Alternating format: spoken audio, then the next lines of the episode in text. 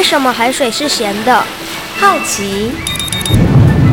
原来彩虹不只有七种颜色。观察。我对于气候变迁的议题很感兴趣，想要多多了解。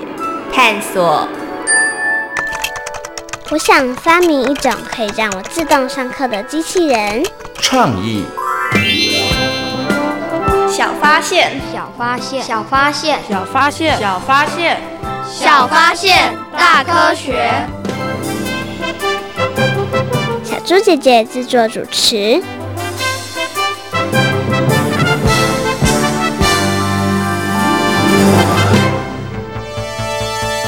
听说有女孩从屋顶不幸坠落，怎么会发生这种事？她为什么会爬上屋顶？她在屋顶上做什么呢？根据初步调查，她是噶玛兰族的少女。她平日会在屋顶平台上编织。该不会这起事件和噶玛兰族特有的香蕉丝编织有关吧？您是怀疑有人想去偷窃他的香蕉丝作品？有这个可能，立刻请科学小侦探好好调查一下。小发现，别错过；大科学，过生活。欢迎大家收听今天的《小发现大科学》，我们是科学小侦探。我是小猪姐姐，我是顾云熙，很开心呢，又在国立教育广播电台的空中和所有的大朋友、小朋友见面了。云熙，你会织布吗？不会，但你有看过织布机织出来的布吗？我有看过影片啦。哎，你有看过影片哦？觉得怎么样？真的很厉害诶，每一丝每一线都那么细，而且都不会打结，还可以编出图腾。嗯，小猪姐也觉得非常的厉害。你就看他们的手一直动来动去，左边右边的，然后就可以织出一匹漂亮的布，真的很不容易，很不简单哦。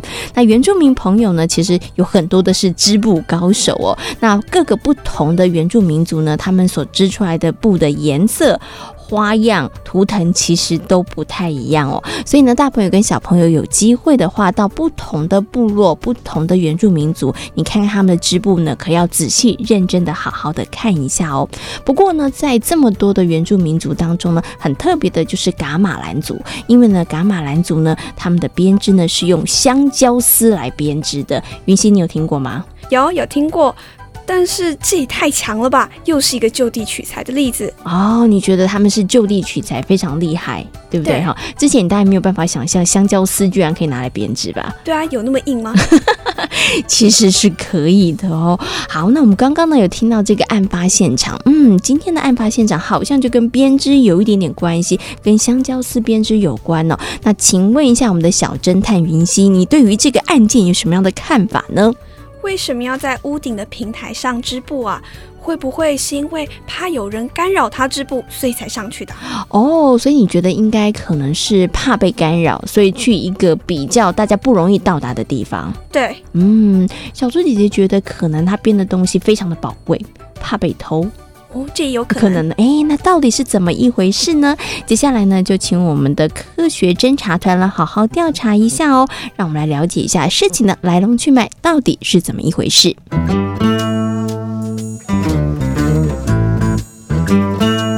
有问题我调查，追答案一级棒！科学侦查团。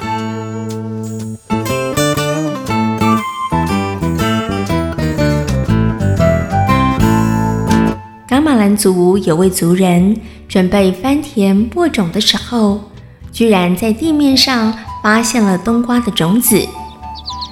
哎，怎么会在这里发现冬瓜种子呢？难道是我这片田地适合种植冬瓜吗？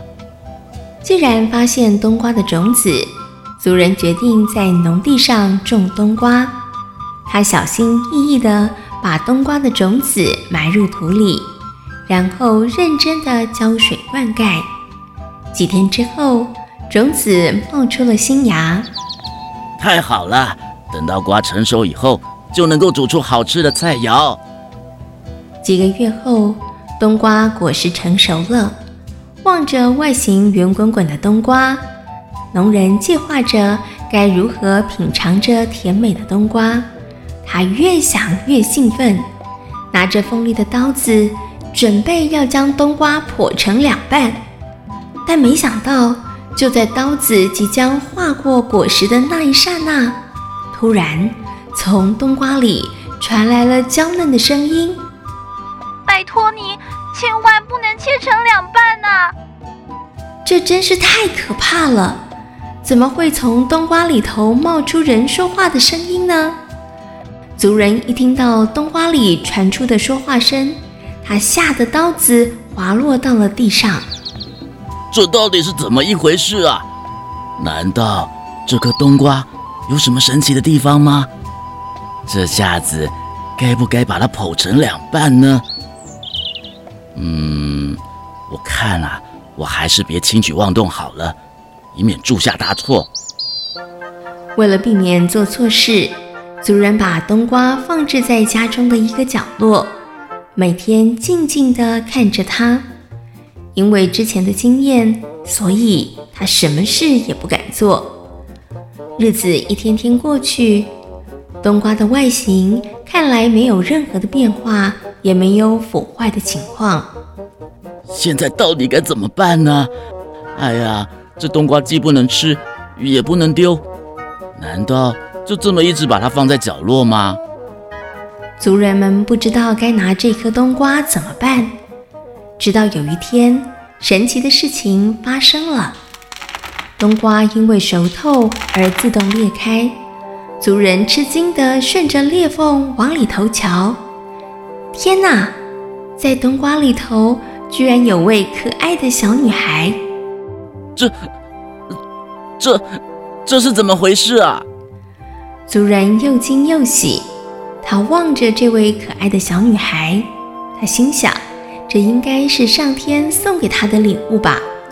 于是他细心照顾小女孩，同时还为她取了一个名字，叫做冬瓜美人。随着时光的流逝，冬瓜美人渐渐地长大。她不仅举止态度落落大方，姣好的容貌也让村里头许多的男士们为他倾倒。呃。你看过冬瓜美人吗？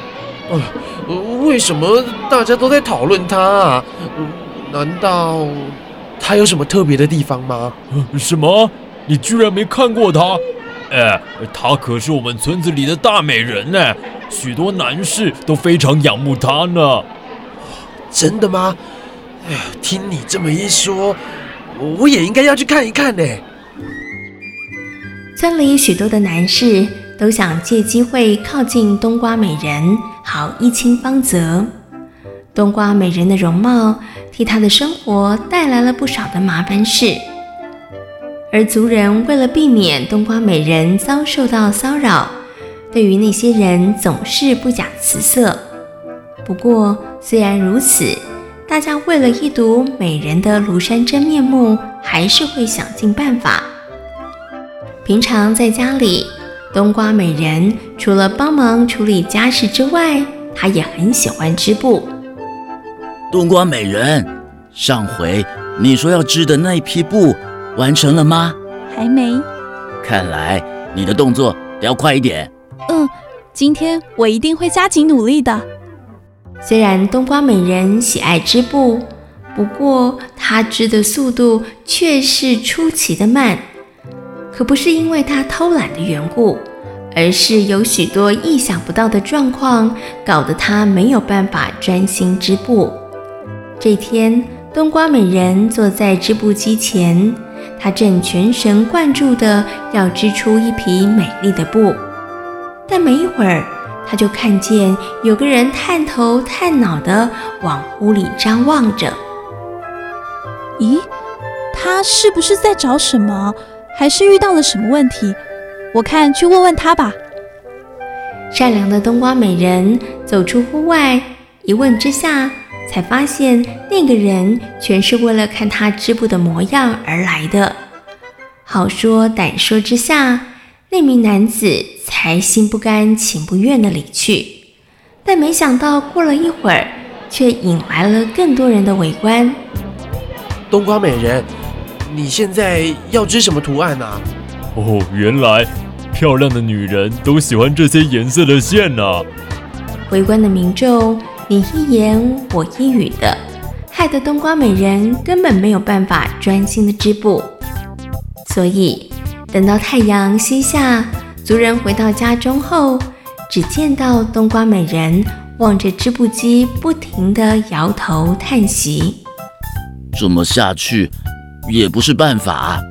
难道有什么好的解决方法吗？嗯，让我来好好想一想，要怎么做才不会让他们影响你织布呢？后来，族人想到了一个方法。他在户外做了一个坚固的栅栏，同时把织布机搬到屋顶做好的平台上。你在屋顶上头织布，应该就没有人能够影响你了。哎，不过你得小心一点哦，千万别从上头摔下来。没问题，请您放心吧。就这样，冬瓜美人每天在屋顶上的平台织布。由于屋外有栅栏，所以那些爱慕冬瓜美人的人怎么也接近不了，只能在远远的地方观望着。少了旁人的干扰，冬瓜美人织起布来的确顺利多了。不过有天，当她正在专心织布的时候，没想到一个不小心，织布机居然滑下了屋顶。哎呦，这下该怎么办？冬瓜美人一时情急之下，想要伸手去捡织布机，但是织布机滑落的程度远超过她的想象，她的手怎么够也够不到，她只好稍微挪动一下身体，结果没想到一个不留神，双脚没站稳，冬瓜美人从屋顶滑落，摔死了。族人回家后，看到从屋顶上摔落的冬瓜美人，心里觉得十分的伤痛，也很懊恼。他认为自己不该让冬瓜美人在屋顶上织布。不过，再多的后悔也无法救回冬瓜美人的性命了。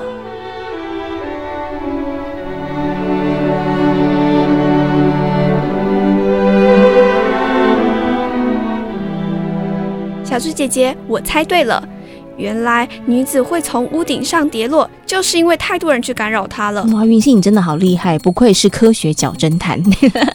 哎，你的判断完全正确哦。不过小猪姐姐想来问你一下，你觉得呢？为了要防止别人呢来这个呃干扰冬瓜美人织布，所以呢就在这个屋顶的平台上织布，你觉得这个方法好吗？我觉得这真的很不好哎，因为还是会有人爬到屋顶上啊。与其这样，倒不如跟所有人讲清楚，叫他们不要来干扰他，这样不是最好吗？哦，所以你觉得应该面对这件事情，好好的解决它是比较好的，对不对？对。因为呢，搬到这个屋顶上的平台去织布呢，虽然看起来好像呢可以呢避免一些干扰，但是也造成了一些危险啊。对，不对？好，所以呢，大朋友跟小朋友生活当中遇到很多的事情，我们真的要勇敢的面对，然后好好的解决哦。那其实啊，在故事当中，我们也听到了，不止呢冬瓜美人喜欢织布，你知道吗？很多的呢噶玛兰族的女性朋友呢，其实也都很擅长织布哦。织布呢是噶玛兰族非常具有特色的部分。那女性呢织的布品呢，除了可以呢来提供哦穿着，然后保暖之外呢，有的时候也可以拿来当做。经济交换哦，那可以来赚取一些财富哦。在以前呢，物资比较缺乏的年代当中啊，噶玛兰族的朋友呢，就就地取材，利用香蕉丝来呢制作成生活当中的各类型的物品哦。小猪姐姐，我有一个问题，云溪，你有什么样的问题呢？这个香蕉丝真的是我们吃的那个香蕉吗？你觉得呢？应该不是吧。因为好像不太能做，不太坚固呢。哎，那香蕉丝到底是从哪里来的呢？那制作起来会不会很困难呢？接下来呢，就进入今天的科学库档案的单元当中，邀请科学高手来告诉大家哦，到底呢香蕉丝编织的香蕉丝是怎么来的哦？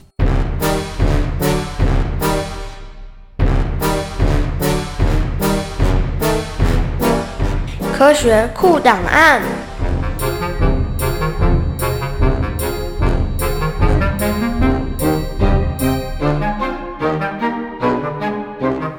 高手出列，小虎哥哥新北市环境教育辅导团教师，专长环境教育、动植物生态学。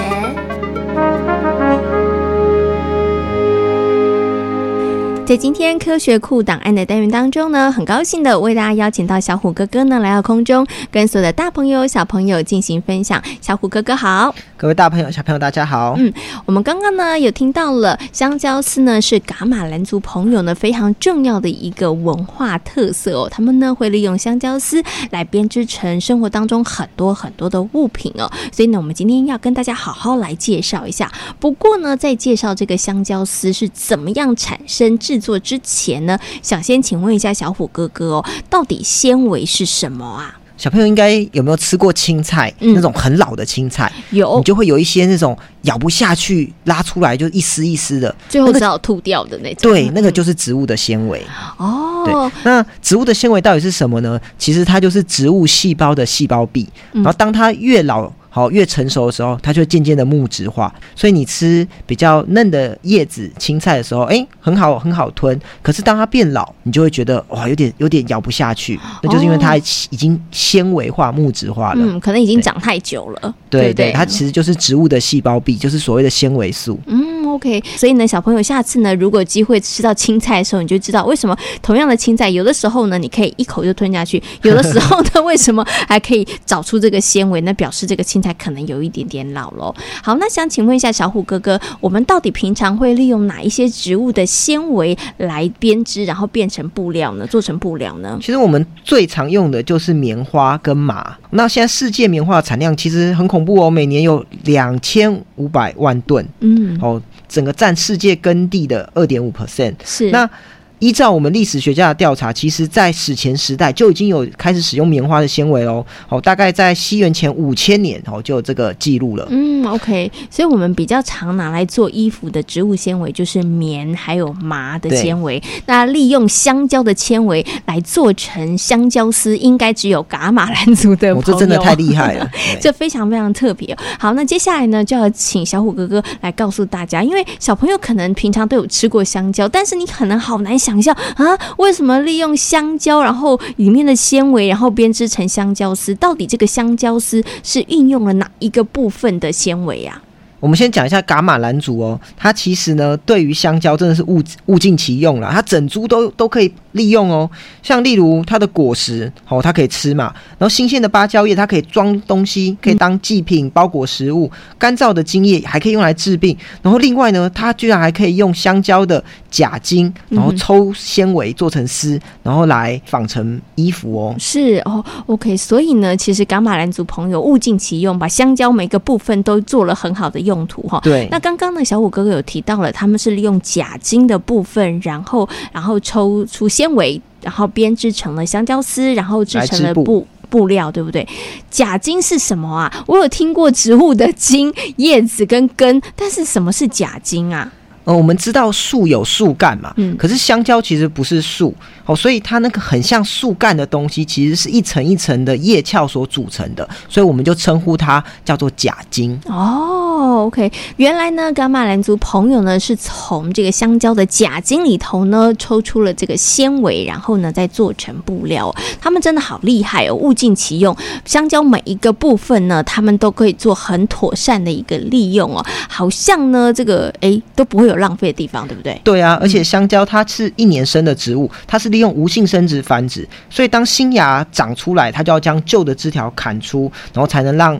呃，新芽茁壮生长，这些砍掉的旧枝呢，他们就怎样，就把它抽成丝，然后做成纺布的香蕉丝哦。所以真的是全株都完整利用哦，所以一点点都不会浪费。对，嗯，刚刚呢，小五哥哥又有提到了一个重点，就是呢，香蕉是无性生殖。无性生殖是什么啊？然后香蕉都没有种子吗？我们讲有性生殖就是利用种子繁殖。那小朋友，你吃香蕉的时候有吃过种子吗？没有。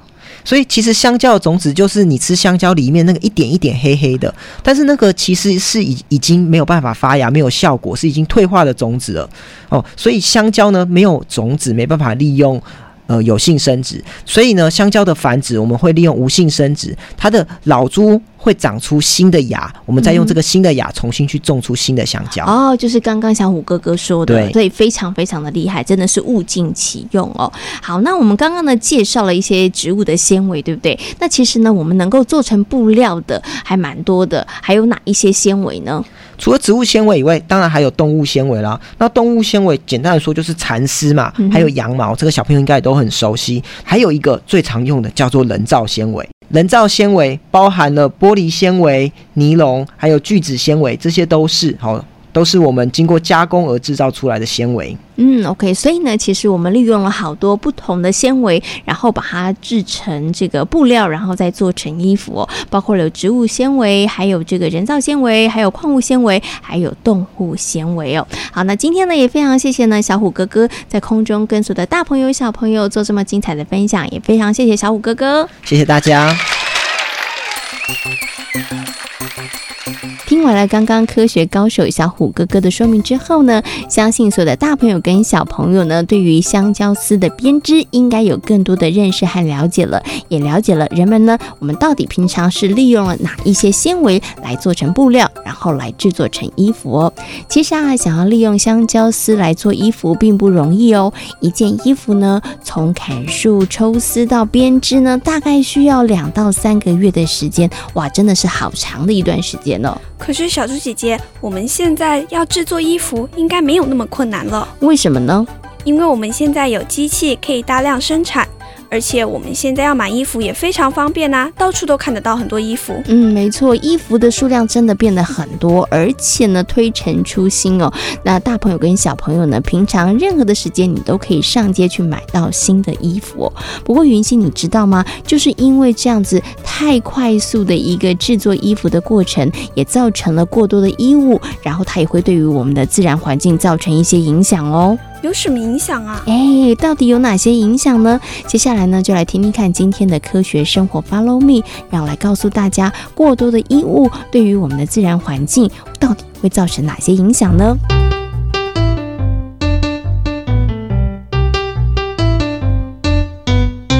科学生活，Follow me。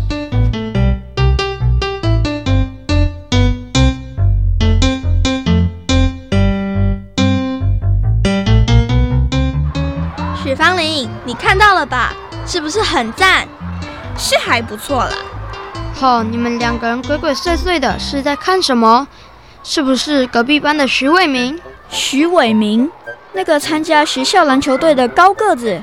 没错，他最近是学校的风云人物，所以我猜陈美美和许芳玲刚刚在偷看他。拜托，王超明，你自己想关注他。干嘛把我和许芳玲拖下水？你们两个人不是在看他？当然不是，我们两个人是在研究一款新推出的上衣。什么？原来好赞，指的是衣服？没错。陈美美，不是你的衣柜都快塞不下了吗？你还要买新衣服？哎呦，那那那不一样啊！虽然衣柜里有不少衣服，可是样式都已经不流行了。刚刚我们看的那件上衣真的挺好看的，我觉得陈美美超适合。买这么多衣服不好吧？不会啦，只要找得到地方放，应该就 OK 了。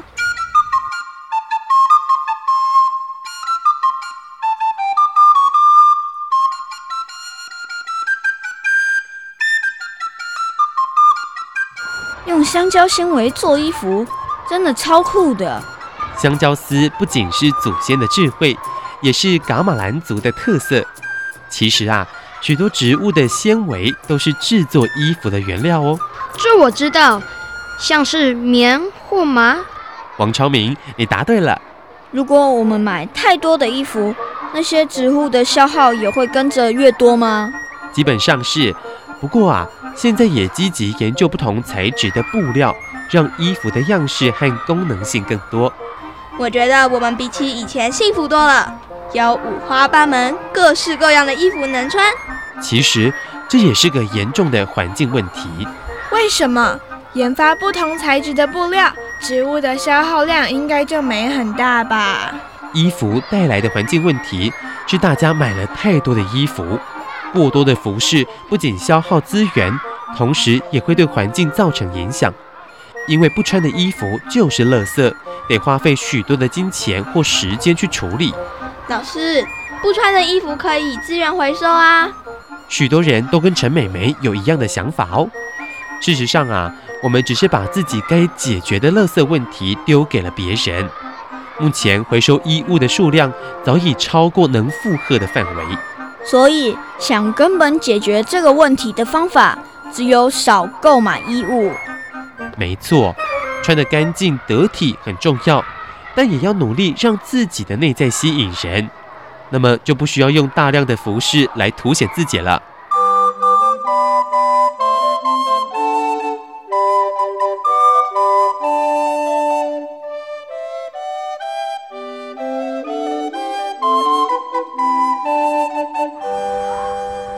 雪芳林，你看到了吧？是不是很赞？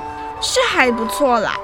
你们两个人又在看哪件衣服了？陈美美，杜老师不是说太多的衣服会造成环境的问题？你记得很清楚啊。那为什么还是想买新衣服？你这样称不上是爱护地球的好公民哦。张政委，我又不是在看衣服。那你和许芳林在看什么？你们刚刚不是说很赞吗？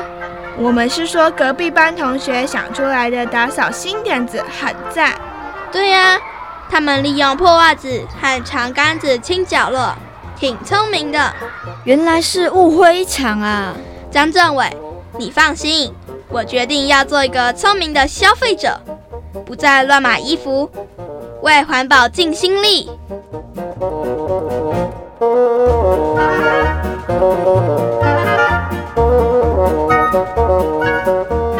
在今天小发现大科学的节目当中，跟所有的大朋友小朋友讨论到的主题就是香蕉丝编织。请问以香蕉丝来制成衣物或者是生活其他用品的是哪一个原住民族呢？噶玛兰族。嗯，没错。那人们呢是利用了哪一些纤维，然后制成布料，再做成衣服的呢？天然纤维、人造纤维，还有动物纤维。嗯，没错。那请问一下，过多的衣物会对于自然环境造成哪一些影响呢？会制造出太多的垃圾，而且也会消耗太多能源。所以呢，大朋友跟小朋友呢，对于衣服的选择呢，要选择舒适，然后呢，适量是比较好的哦。小发现，别错过大科学过生活。我是小猪姐姐，我是顾云熙。欢迎所有的大朋友跟小朋友可以上小猪姐姐游乐园的粉丝页，跟我们一起来认识好玩的科学哦。感谢大朋友小朋友今天的收听，我们下回同一时间空中再会喽，拜拜。